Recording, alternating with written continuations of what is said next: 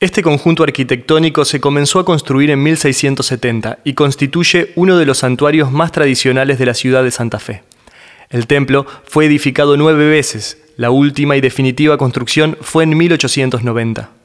En la última modificación se le impuso el nombre de El Vaticano de Santa Fe, por quienes fueron los pintores involucrados en su decoración.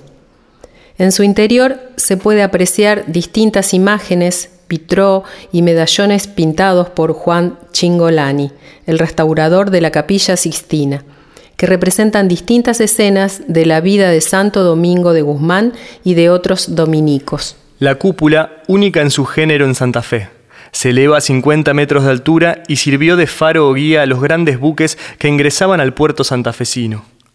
Los vitró de la cúpula fueron traídos y donados por Rosa Galisteo de Rodríguez, son ocho y representan escenas de la vida de Santo Domingo de Guzmán.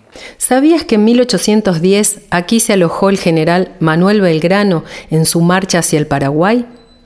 Ese año, el gobierno de Buenos Aires decidió enviar al creador de la bandera en una expedición para proteger a los pueblos y armar una campaña aquí.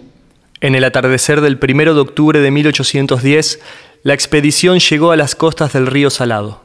Las tropas hicieron campamento en Santo Tomé y Belgrano cruzó hacia Santa Fe donde fue recibido por el teniente gobernador, coronel Manuel Ruiz.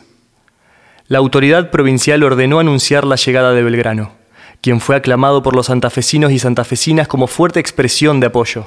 Belgrano se alojó en el convento de Santo Domingo y desde allí le comunicó al gobierno de Buenos Aires cómo había sido recibido por el pueblo santafesino. También aclara que se alojó en este lugar para no causar gastos a ningún particular.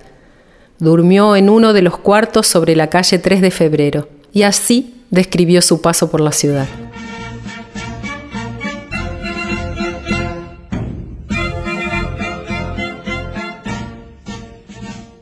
A pesar de ser la noche oscura y del mucho barro que había en las calles, oí vivas y aclamaciones del pueblo que descubren claramente los sentimientos de que está animado y el respeto y obediencia que prestan a vuestra excelencia.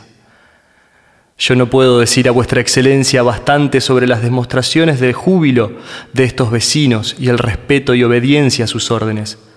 Por lo tanto, le he dado el título de noble al ayuntamiento que no dudo sea de la aprobación de vuestra excelencia. Estoy alojado en el convento de Santo Domingo, determinación que tomé para no causar gastos a ningún particular. El presbítero provincial Isidro Guerra y el prior José Grela, como todos los demás religiosos de esta comunidad, me hacen todo el honor y servicio posible. Cuentan que durante su permanencia todos los días asistió a misa y que los vecinos más distinguidos lo agasajaron en sus casas. Además, el pueblo santafesino, honrado con su paso, colaboró con materiales y dinero para la expedición del Paraguay y sumó hombres para la batalla. Ahora te invitamos a caminar unas cuadras, hasta 4 de enero y General López. Cuando llegues a la legislatura provincial, pasa a la próxima pista.